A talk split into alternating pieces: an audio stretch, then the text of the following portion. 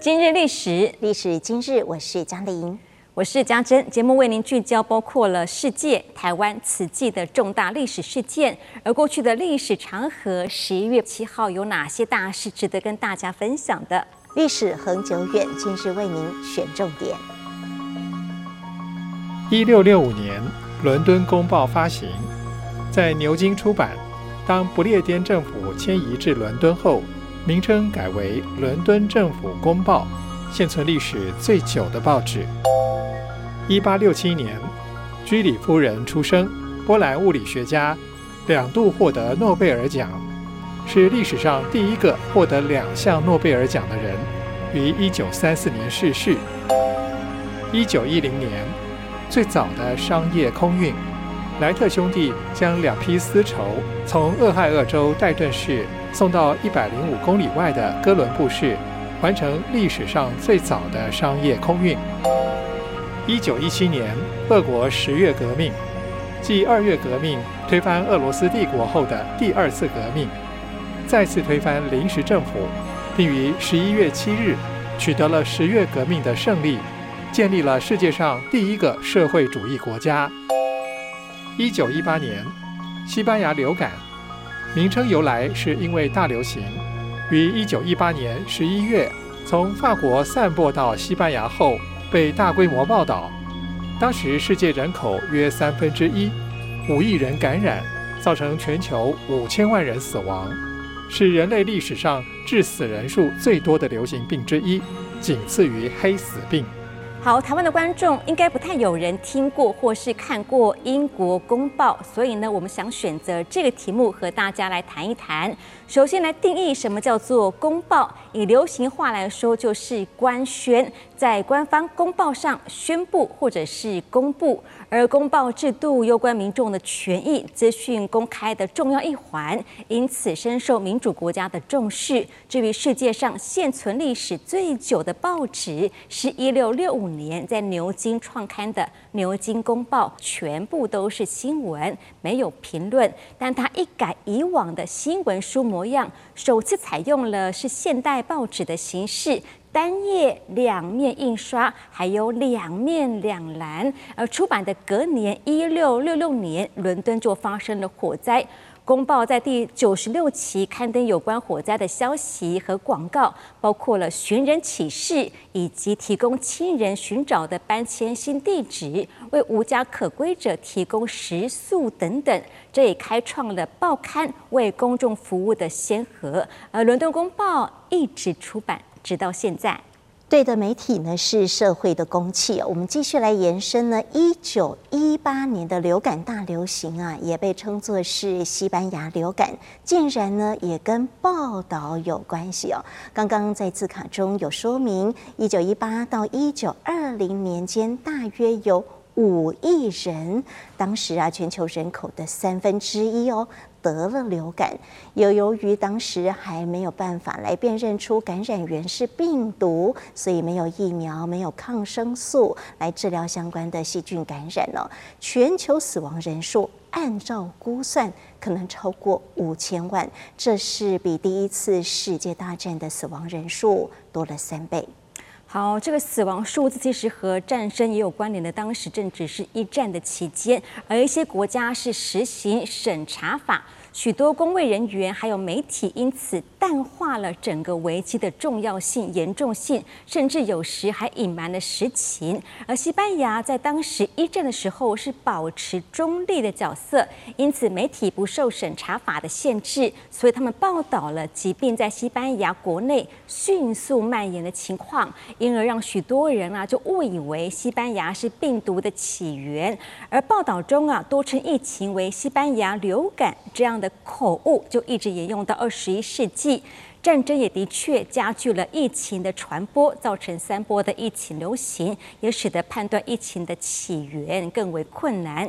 研究人员对于病毒最初从哪里传出来的，至今仍然是没有一个统一的说法。但最早记载爆发的文献记录是发生在美国。是，而流感呢，现在已经算是季节性的传染病了，每一年在全球是重复的上演。那么，我们媒体所扮演的角色呢，也应该持续的来谨守规范。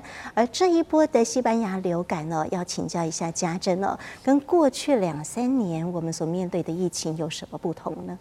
好，的确看到了一百多年后和一百多年前对比，真的有很不同。包括了疫苗发展的计划进度比当时还要快，而通讯科技进步也让各国更容易的沟通。医疗技术进步让我们更容易检测到谁呀是可能是染疫了，也可以利用电脑运算预测病毒它可能的扩散的方式。但也别忘了哦，全球各国紧密连结也会造成问题，例如飞行的往返。因此，在过去这几年新冠大流行时，世界各国都宣布了不同程度的封锁措施，而有一些对个人卫生的建议，倒是从一九一八年到今天都还适用了。嘉玲晓得是什么呢？就是要戴口罩，还有常洗手。重点是要常常洗手，以及咳嗽还有打喷嚏的时候呢，都得要掩着嘴才行。这都是我们借由历史得到的宝贵经验。是，所以媒体传播这个知的权利哦，就是呢，这些公卫的讯息以外呢，也要报道正向，给予民众许多的信心哦。就在二零二零年的十一月六号，上人呢对于北区的资深慈济人谈话的时候，就讲到了全球性的疫情流行，国际不断传出灾难啊，大家都要一起来出力，不管是利大利小。上人举一个例子哦，就好像我们在这个叠。石头啊，叠成一个山坡的形状的时候，大石头要叠得稳，就需要小石头填缝隙来支持，所以点点滴滴都不能轻视的。那么，对于守在第一线的医护团队呢，上人在二零二零年十一月七号，对于台北慈济医院医疗温馨座谈开示的时候，也感恩大家呢，以大仁大勇大慈之心，面对受感染的风险啊。仍然是尽心守护、照顾病人。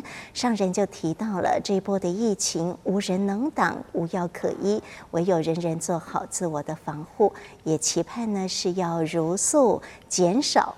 病从口入的机会，除了是斋戒护生啊，向大地来表达这份的爱，更是对于天地众生表达完整的这份体贴与爱之情。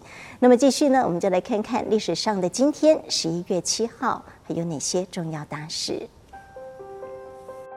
一九四零年，塔科马海峡吊桥崩塌，位于美国华盛顿州。崩塌的原因竟是被风吹垮。强风吹袭，引起卡门窝街与吊桥共振所导致，使桥身摆动，引起吊桥剧烈摆动而崩塌。这次事件也成为研究空气动力学卡门窝街建筑物共振破坏力的活教材。一九九二年，金门马祖终止战地政务，台湾一九八七年解严，金马仍维持战地政务受到军事管制。随民主意识的普及。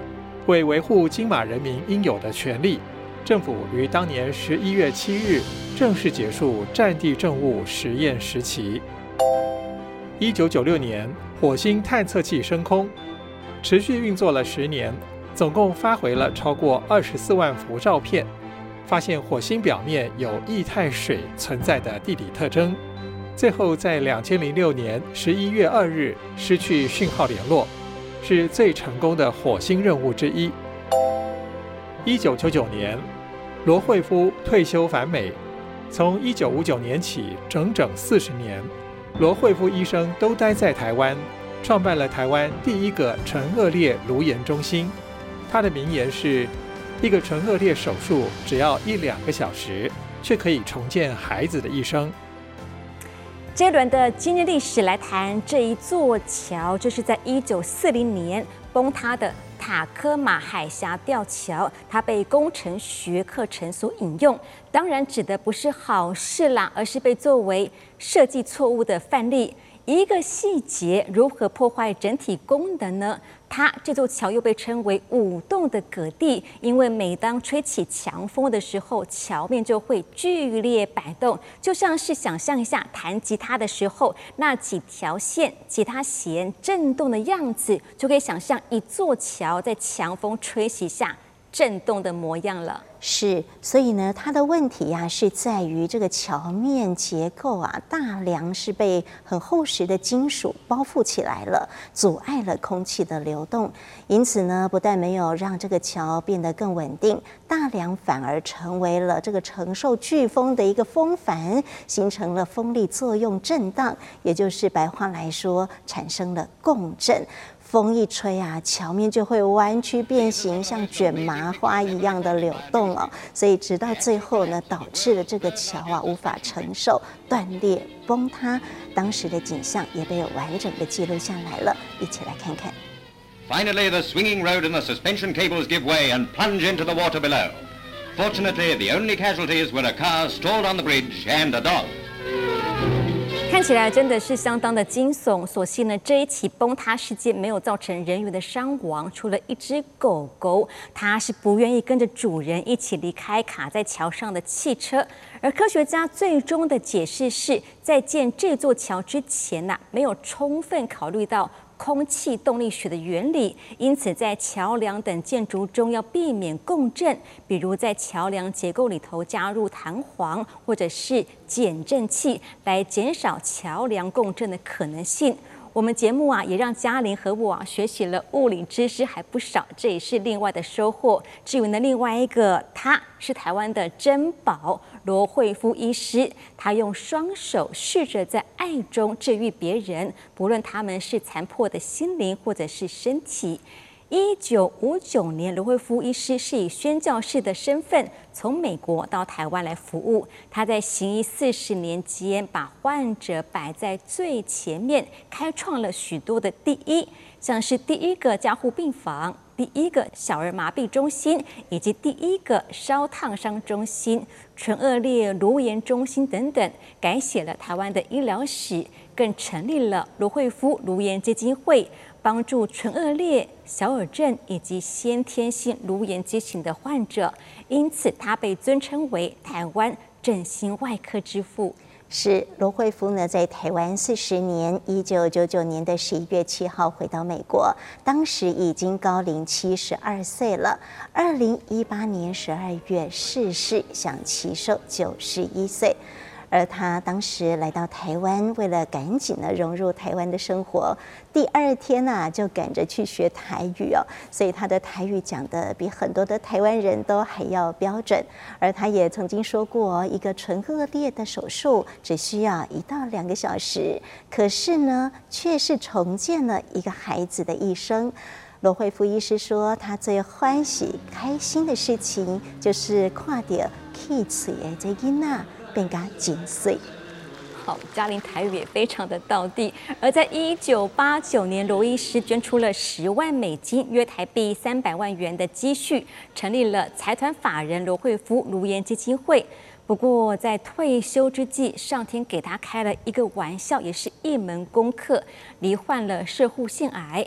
他如果没有来台湾，留在美国的话，会是一个赚很多钱的外科医师。而一九九九年退休回到美国的时候，他的身上连买辆车的钱都没有。后来又罹患了帕金森氏症，需要动脑部的手术，他也拿不出钱来。后来是由罗慧夫的学生私下募款和基金会协助，让他得以接受手术治疗。总之，他的这一生啊，是造福人群，令人感佩，也怀念台湾的医疗。不能没有他，也幸运的有了罗慧夫医师。是，这也让我想起呢上人所说到的诚知情谊的人品典范了。在二零一五年的十一月七号，上人就提到了人与人之间诚知情谊，这份的诚与情是发自内心，以言行来做表达的。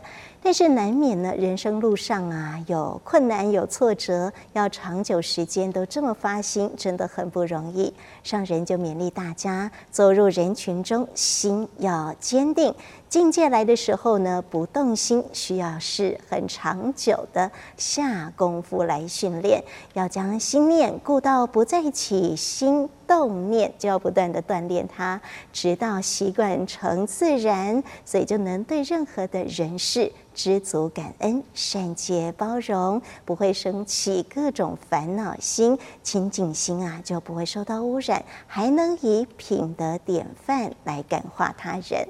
好，罗医师就是品德典范，继续带您回顾慈济历史上的今天。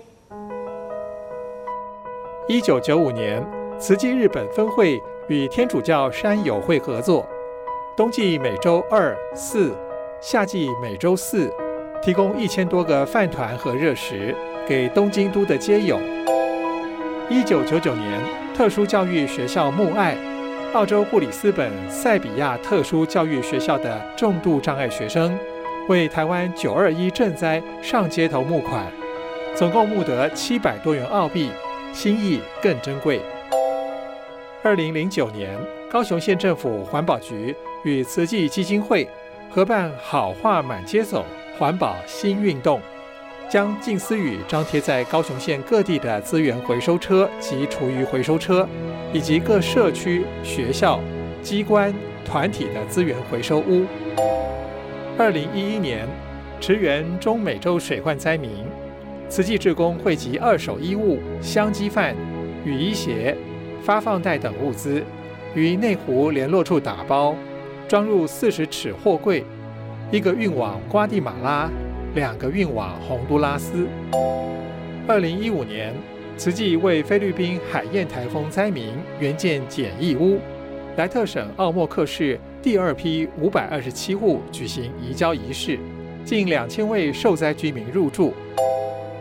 二零二二年，慈济基金会援建台东县丰田国中学生宿舍，举行了动土典礼。二零二二年。慈济基金会捐赠十七台再生笔电，与尼泊尔蓝皮尼库达巴卡学院电脑班使用。笔电由马来西亚志工协助募得。我们来谈谈日本慈济人关怀街友，从一九九五年十一月七号开始，在东京为街友送一个饭团、一份热食。其实日本政府对街友，他们称为露宿者，过往都有支援政策。像是在二零零二年，由日本政府订定了最早的露宿者政策，兼有自立支援等相关的特别措施法，规定要给露宿者提供雇佣机会、职业培训、住宿场所等等。最初只是为期十年的暂行法，但是二零一二年又延长了五年，二零一七年再延长了十年，而在二零一五年又实施了生活穷困者自立支援法，等于是把这个帮助再扩充，把所有陷入露宿生活风险的人群也纳入了整个的救助范围。是。而日本的街友呢，大多数啊都是在都会区居多，像是东京跟大阪，他们除了是露宿街头、公园，还有的是会在网咖或者是素食店来过夜。在去年有一项的研究值得我们来关切，街友减少根本不是因为经济变好，日本的教授呢，为了研究在外流浪。但是却发现了有更多贫困的女性是躲在家中，女性贫困者呢，在街头若是少数，即使有家可归，也容易面临暴力跟贫穷等等的问题。另外一个是日本有非常独特的内与外传统意识，特别是防备心较重的街友，他愿意和毫不相识的他人建立互动关系啊，接受慈济人。谨慎又真诚的好意，这是非常不容易的。想想看吧，这一份一颗一百八十公克，适当放在手掌心的容量，是志工啊，他们用调整力度，慢慢捏制出一个个稍微饱满又不失形状的圆形饭团。日本慈济人就是以这种谨慎的态度，从一九九五年开始。款待街友们，而日本人堪称是全球最会排队的民族，街友也早已经习惯慈济的发放模式，井然有序的领取饭团以及热食等等，这有着不一样的温度，多一份像是家人般的牵挂。这是关怀街友的最可贵的心意，是非常温馨的互动哦。有志工呢，就分享了一些跟街友互动的小故事了。有一个街友啊，他捡到一批百万便条纸，就是空白的便条纸呢，封面啊印有百万的日币纸钞图像哦。当地的志工前往探访的时候呢，他非常的慷慨，送上了三百万，也就是三本哦。下次再见到面呢，还不忘哦来问我们的志工啊，钱花完了没有？他可以再给。所以有如此的互动，持续至今，非常的不容易。相信呢是感受到慈济人一次又一次的真情。继续为您整理我们精选的慈济今日历史。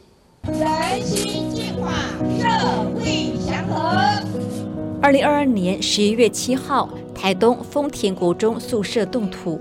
它所提供的这个空间，可以让我们未来的学生、教练都可以共同在一个地方。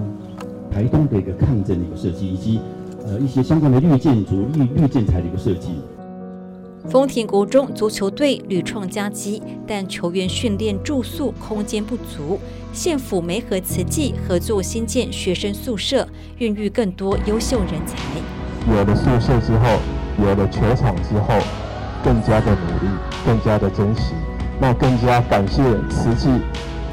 工程预计在一百一十二学年完工，让孩子们能在妥善的环境下勇敢追梦。一九九八年十一月七号，巴比斯台风袭飞台，巴比斯台风重创菲律宾，吕宋岛灾情惨重。有的地方呢，就是山崩了，有的也全村都被那个山崩淹埋。菲国慈济人启动义诊，也自十一月七号到十一号前往受灾严重的丰雅斯兰。葛丹列尼市两省发放米粮、帐篷、毯子等，帮助九千多户受灾家庭。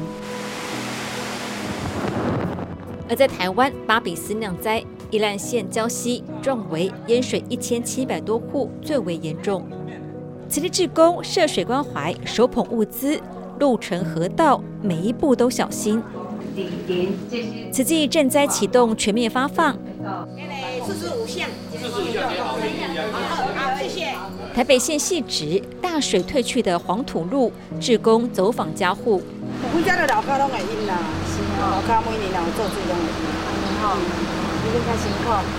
即使在当时逢大水必淹的汐止，洒脱的真性情，汐止人挺了过来。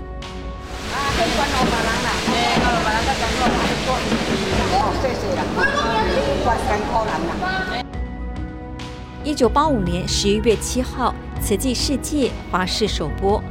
从证严法师发愿的那一刻起，上至总统，下至市井小民，都热烈的响应。华视播出的电视节目《慈济世界》。节目由慈济研究发展委员会推动小组筹划制作，连续十三集，每周四下午两点半到三点，三十分钟电视节目，介绍委员们慈善访视、济贫救苦、传达上人筹建医院的理念，同时介绍全台各慈善机构的善行。第一集恭请圣严法师开示生命意义。因缘所生法，多时啊。归于空，这个空的意思就是啊无常的意思。华视播出的《慈济世界》也是慈济人文志业最早制作的电视节目。慈济也正是从平面走向电子媒体时代。